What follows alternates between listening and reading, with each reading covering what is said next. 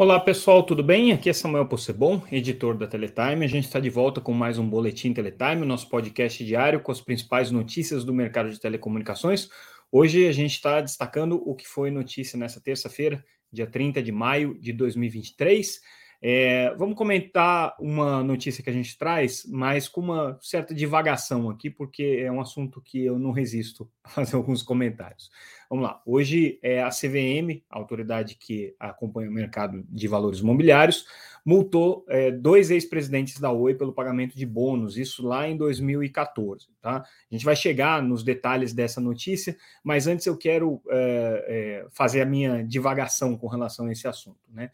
Um livro sobre a história da Oi ainda está para ser escrito, tá? E eu, obviamente, me candidato a fazer isso em algum momento no futuro. É, mas a Oi, é, eu acho que ela é um exemplo de, de um exemplo de livro-texto daquilo que não se deve fazer numa companhia, ainda mais uma companhia aberta. Ao longo dos últimos 25 anos, é, desde que a empresa passou a existir no contexto da privatização é, da Telebrás, o que a gente observou, e eu acompanhei esse processo é, desde o começo, porque eu acompanhei a privatização do sistema Telebrás como jornalista já e, e venho cobrindo essa história é, desde então, é um processo de é, seguidos abusos é, que a empresa foi submetida ao longo desses anos todos, seja por seus acionistas, seja por seus executivos, em alguns casos pelo regulador, é, mas de todas as é, perspectivas que se olhe isso, o resultado que se tem é exatamente esse que a gente está vendo hoje. É uma empresa que, pela segunda vez, entra num processo de recuperação judicial, uma é, em, se, em, em sequência da outra, é, com uma dívida é, que ultrapassa dezenas de bilhões de reais, 44 bilhões de reais agora, na primeira recuperação judicial eram mais de 60 bilhões, é, uma situação muito é, complexa junto aos reguladores e junto a, a, ao poder público,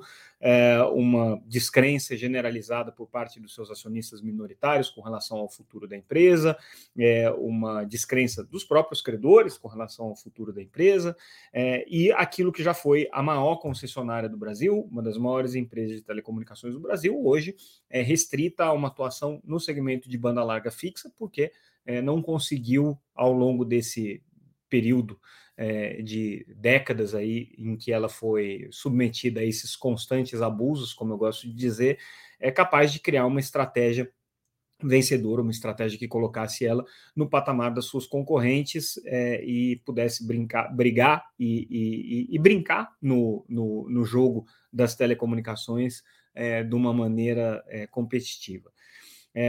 Tem vários capítulos para se contar nessa história. Tá? É, a gente poderia começar pelos uh, acionistas que levaram a empresa logo depois da privatização, a gente pode entrar na história é, pela qual a, a, a, Oi acabou sendo responsável por é, fazer desses acionistas empresas relevantes, comprando ativos que esses acionistas tinham, o processo de entrada da Oi no segmento de telefonia móvel, também muito controvertido, é, brigas eh, societárias eh, diversas, disputas entre fundos de pensão e acionistas da empresa, eh, tem vários capítulos, mas um que é marcante e determinante para a história da Oi é o capítulo da parceria com a Portugal Telecom. Foi construída com a Portugal Telecom, isso aí nos idos é, de do, no começo da década de 2010, né, 2011, 2012 por aí, é, em que a empresa é, fez uma, uma, uma, um movimento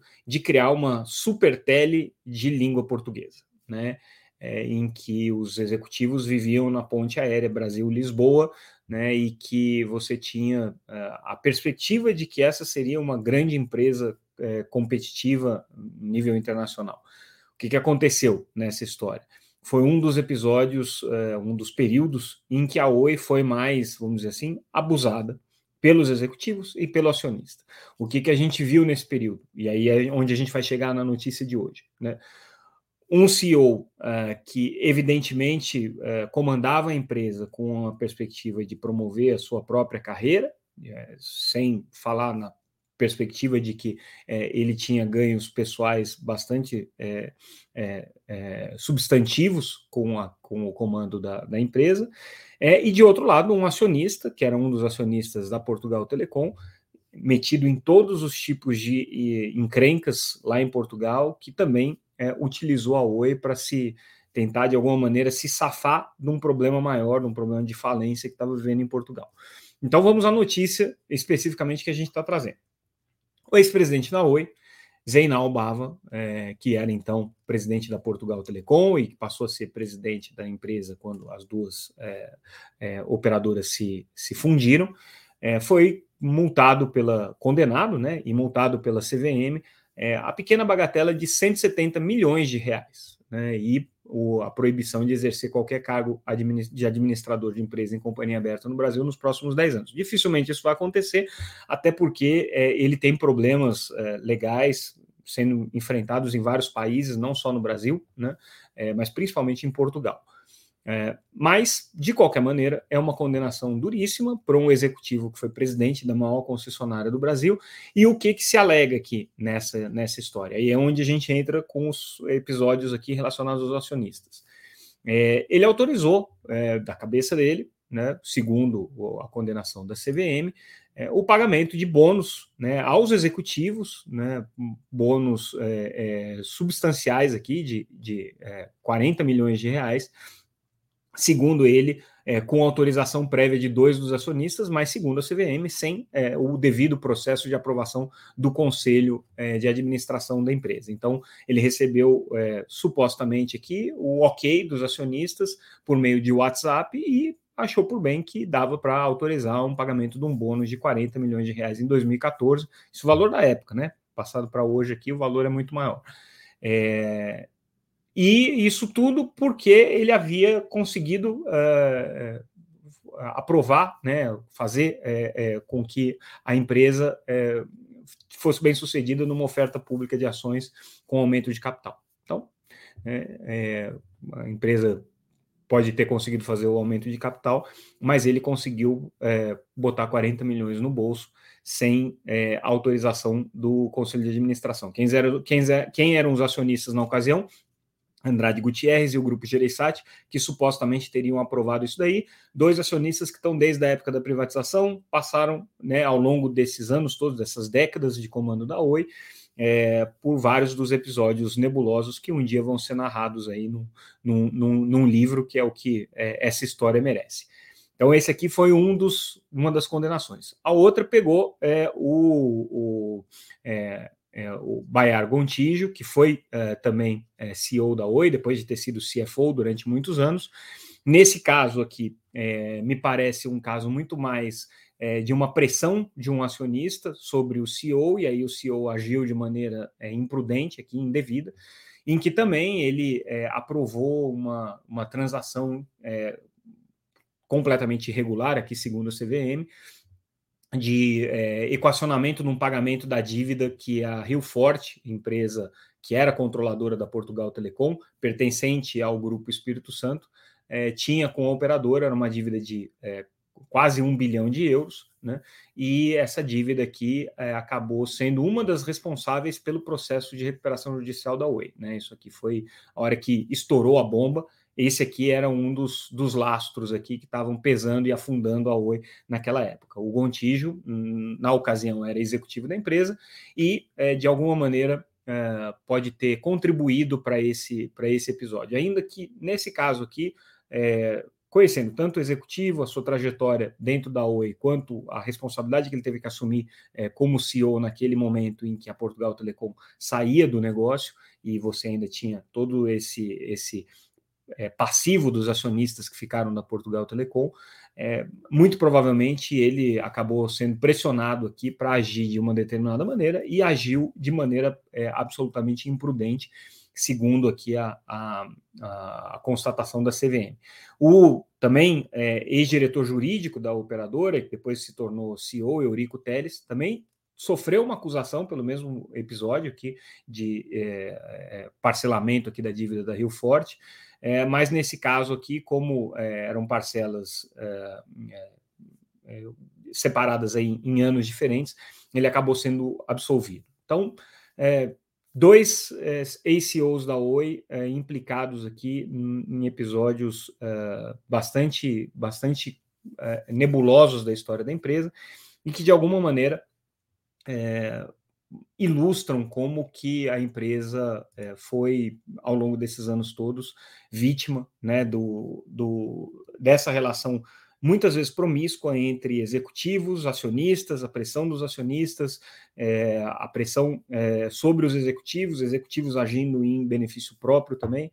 Então, enfim, a caixa preta da Oi é essa daí, é, que a gente está vendo agora, né, que está sendo aberta no processo de recuperação judicial, fica evidente né, toda, toda a fragilização pela qual a empresa já passou. Como eu disse, não é uma única causa. Né, a Oi, o que levou ela à situação que ela se encontra hoje, é, é um conjunto de fatores aí que se acumularam ao longo desses 25 anos, né, que é, praticamente nenhum, nenhum dos atores aí diretamente envolvidos na condução é, e, na, e na, na, regulação da Oi é, pode ser absolvido é, de maneira completa.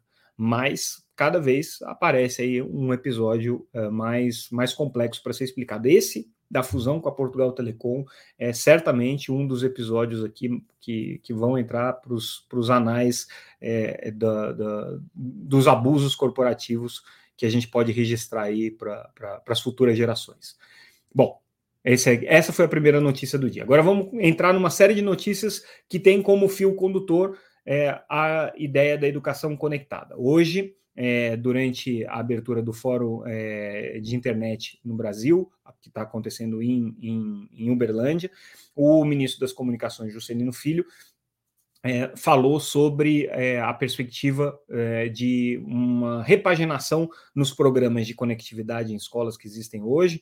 É, o governo estima que tem ao todo 7 bilhões de reais nesses projetos, e o que o governo quer fazer é dar uma unidade é, para esses projetos com uma característica comum, que é a demanda é, de 1 megabit por segundo por aluno é, nas escolas que vão ser conectadas por esses programas. Por quê? Esse aqui é o parâmetro mínimo considerado necessário para a oferta de conectividade significativa. Então, é, essa é a nova diretriz do governo. Então, o ministro Juscelino anunciou aí essa repaginação nos programas de educação conectada, né? Lembrando que tem a lei 14.172, que tem 3 bilhões e meio, mais os recursos da EASE, que é, totalizam mais 3 bilhões e alguma coisa, mais o dinheiro do FUST, é, que dá mais um bilhão em alguma coisa, mais o dinheiro do, do, do, é, do próprio Ministério da Educação, que está sendo colocado em projetos, enfim, somando tudo aí, você teria 7 bilhões de reais, e a perspectiva é que o governo dê uma orientada para chegar nesse 1 megabit por segundo.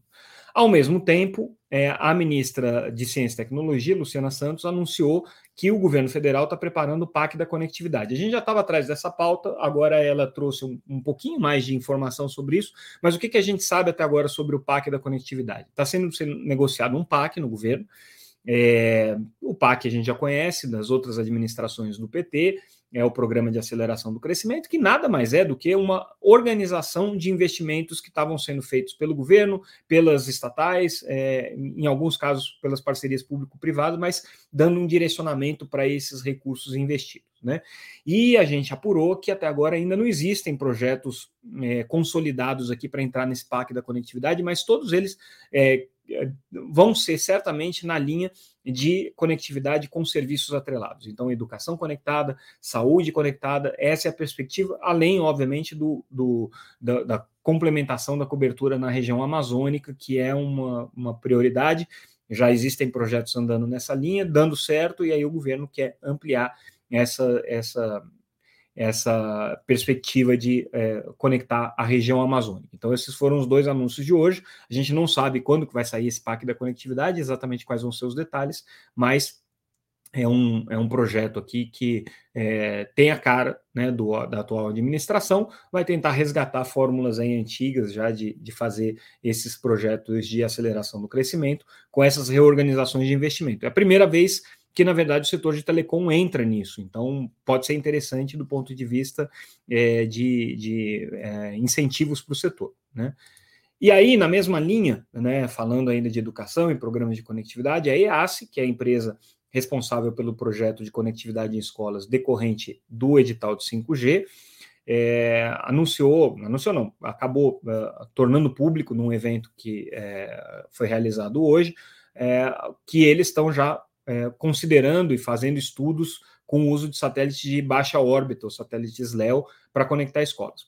Nesse caso, eles não quiseram dar o nome da empresa, mas é Starlink está envolvido nesse projeto aqui. Tá? Não quer dizer que o governo vá adotar tecnologias por satélite. Inclusive, é, a perspectiva hoje não é de utilizar é, conectividade por satélite para conectar a escola. Porém, é, as empresas de satélite apresentaram é, projetos né, durante a fase de é, chamada de propostas que a EAS fez. Então, elas estão interessadas nisso. É, o satélite de órbita baixa tem uma vantagem por conta da velocidade que podem oferecer, mas a gente tem que lembrar, tem mais um fator, né? O fator é a renovação do contrato da Telebrás com o GESAC, que vence no final desse ano. O GESAC é o grande programa de conectividade via satélite que o governo tem desde 2003, né? É, a Telebrás, em 2018, se não me engano, venceu o, o, o programa GESAC é, um, por, um, por um contrato de 700 milhões de reais para conectar escolas, conectou 15 mil escolas. Hoje, praticamente é, todas as escolas que o governo conecta é, com o GESAC são atendidas pela, pela, pela Telebrás, e esse é, contrato termina no final do ano. Em tese, o governo tem que fazer uma nova licitação é, e aí a questão é como que o governo vai contratar é, essa conectividade. Vai aceitar propostas de outras operadoras, vai aceitar satélite de órbita baixa, qual que é a velocidade que ele vai colocar. Lembrando que o GSAC hoje está limitado a mais ou menos 10 megabits por segundo. Algumas escolas eles conseguem colocar 20, mas é 10 megabits por segundo para a escola inteira, né? E o governo está falando de 1 megabit por segundo por aluno conectado. Então, como é que vai entrar aqui o, o, o, satélite nesse programa e na renovação do GESAC, a gente não sabe, envolve também a EAS, mas certamente vai ter uma mexida aqui no mercado de é, uso de satélites para políticas públicas, tá? É, isso aqui está evidente que vai acontecer.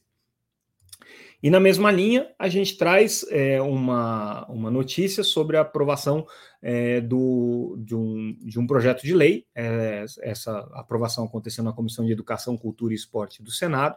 Projeto de Lei 786 de 2023 que prevê justamente a instalação de internet nas escolas como contrapartida pelo uso do espectro de frequência. Então, a partir é, da aprovação desse projeto, se ele vier a ser aprovado, né, ele passou em uma comissão, tem outras comissões ainda para ser aprovado, depois ainda vai para a Câmara, mas é, a perspectiva é que, se esse projeto vier a ser aprovado, ele uh, vai determinar que qualquer licenciamento de espectro, seja renovação, seja novas licitações, incluam a obrigação de conectividade em escolas.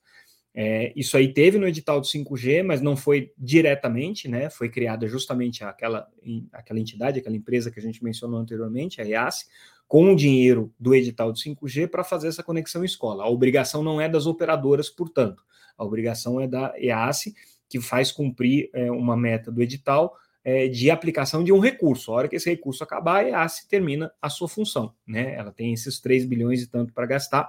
A hora que acabar esse dinheiro, acabou os projetos da EASE. Então, se esse projeto de lei aqui que for que está que tá sendo discutido nessa, no Senado for aprovado, pode ser que a gente tenha no futuro algumas discussões importantes aí com relação a isso. Lembrando que é, a Anatel já tem feito algumas renovações de espectro das bandas A e B, é, e a perspectiva é que a partir de 2028 você tenha é, não só a renovação de espectro, como a possibilidade de novas licitações para essas bandas, porque já tem uma orientação aqui do Tribunal de Contas da União de que tem que haver uma nova licitação. Então, 2028 promete daqui a cinco anos, mas é, como a gente tem que discutir essas é, questões de políticas públicas sempre com a perspectiva dos tempos, né, de aprovação das leis é, e, e, definição das políticas, cinco anos não é nada. Né? Então, pode acontecer e a gente vai acompanhar. Agora, saindo do mundo da educação, entrando para o mundo da infraestrutura, a TIM anunciou a extensão do acordo de prestação de serviços é, para a iSystem até o final de 2023. Na verdade, a TIM, quando fez a separação é, da, da, infraestrutura, tinha a perspectiva de conseguir deixar a, as duas redes, né, da TIM e da iSystem, totalmente separadas até é, é, é, o, o, começo desse ano. Não foi possível, então é, foi prorrogado aí até o final desse ano o, o prazo para que as empresas consigam é, fazer uma, uma, uma, separação completa da, da, da rede, né? É, e aí, por, por isso mesmo, a TIM ainda continua prestando alguns serviços aqui é, para a iSystem. Né? Então, essa foi, esse foi o anúncio. A iSystem das empresas que foram criadas aí na, na segregação das redes neutras, é hoje aqui ainda está com atuação um pouco mais é, comedida, vamos dizer assim. Né? A gente já vê a Vital fazendo muito, muita campanha, a Fibrasil fazendo muita campanha, a System está um pouquinho mais cautelosa aqui com, com, com a sua estratégia. Lembrando que a iSystems tem é, como, como é, é, acionista a IHS, né, que é uma empresa de torres, de infraestrutura de torres, e que é, é, é sócia da TIM aqui na empresa, na, na iSystems, né, como empresa de rede neutra. Então é uma realidade um pouquinho diferente, porque é a única que tem aí uma torreira como, como controladora. Tem também a American Tower, mas essa é solo, não está vinculada a nenhuma operadora de telecomunicações. E a gente fecha o nosso boletim de hoje, é, trazendo aqui a notícia que a Autoridade Nacional de Proteção de Dados publicou os editais para selecionar representantes da sociedade civil para o Conselho Nacional de Proteção de Dados, que por sua vez não está funcionando, né? A gente já trouxe essa notícia aqui, muitas críticas com relação à inação do Conselho Nacional, mas de qualquer maneira a chamada está aí aberta e é o junho é o prazo para a resposta é, a esse edital. Então, entidades do, de sociedade civil que têm interesse de participar do Conselho Nacional de Proteção de Dados, fiquem ligadas aí. E com isso, pessoal, a gente encerra o nosso boletim de hoje. A gente volta amanhã, com certeza. E, mais uma vez, agradeço a audiência de vocês. Lembrando que tudo que a gente comentou aqui, todas as notícias estão completas lá no site www.teletime.com.br. Lá vocês também podem é, se inscrever para receber a nossa newsletter diretamente no e-mail de vocês. E, se não tiverem é, possibilidade de entrar no site, tentem acompanhar a gente pelas redes sociais, sempre como arroba Teletime News. Estamos é, em todas elas: LinkedIn, Facebook, Twitter, Instagram, é, enfim Basta você escolher aqui melhor lhe convier. E caso você esteja assistindo a esse podcast no YouTube, mas queira também acompanhar ele em áudio, estamos em todas as plataformas de podcast.